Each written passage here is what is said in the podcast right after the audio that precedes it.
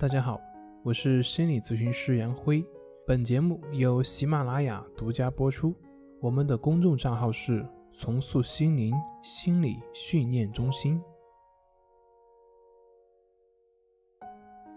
今天要分享的作品是：还在纠结吗？你可能内心戏太多了。一天晚上，在偏僻的公路上。一个年轻人的汽车抛了锚，汽车的轮胎爆炸了。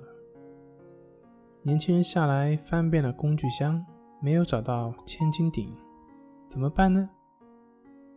这条路半天都不会有车辆经过。他远远望见有一处亮灯的房子，于是决定去找那户人借个千斤顶。在路上。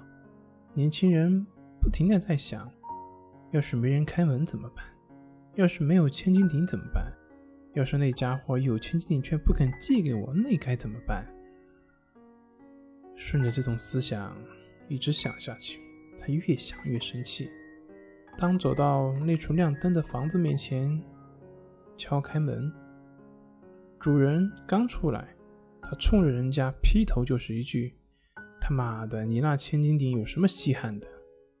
弄得主人障碍的和尚摸不着头脑，以为是个精神病人，砰的一声就把门关上了。在这么一段路上，年轻人走进了一种常见的自我失败的思维模式当中。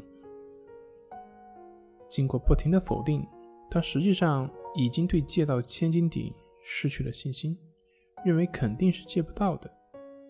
所以，他到人家家门口的时候，他会情不自禁的破口大骂。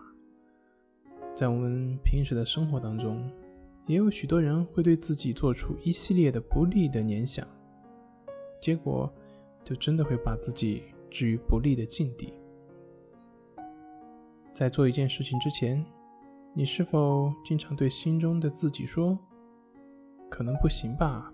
万一怎么怎么样？怎么怎么样？”如果失败了，怎么怎么样？想多了，你自然就没有信心了。而且事情的十有八九也会朝着你所设想的不利方向去发展。所以，要想改变，那就立足于当下，只是去做，尽量少的去关注内心的想法，减少对于内心想法的关注。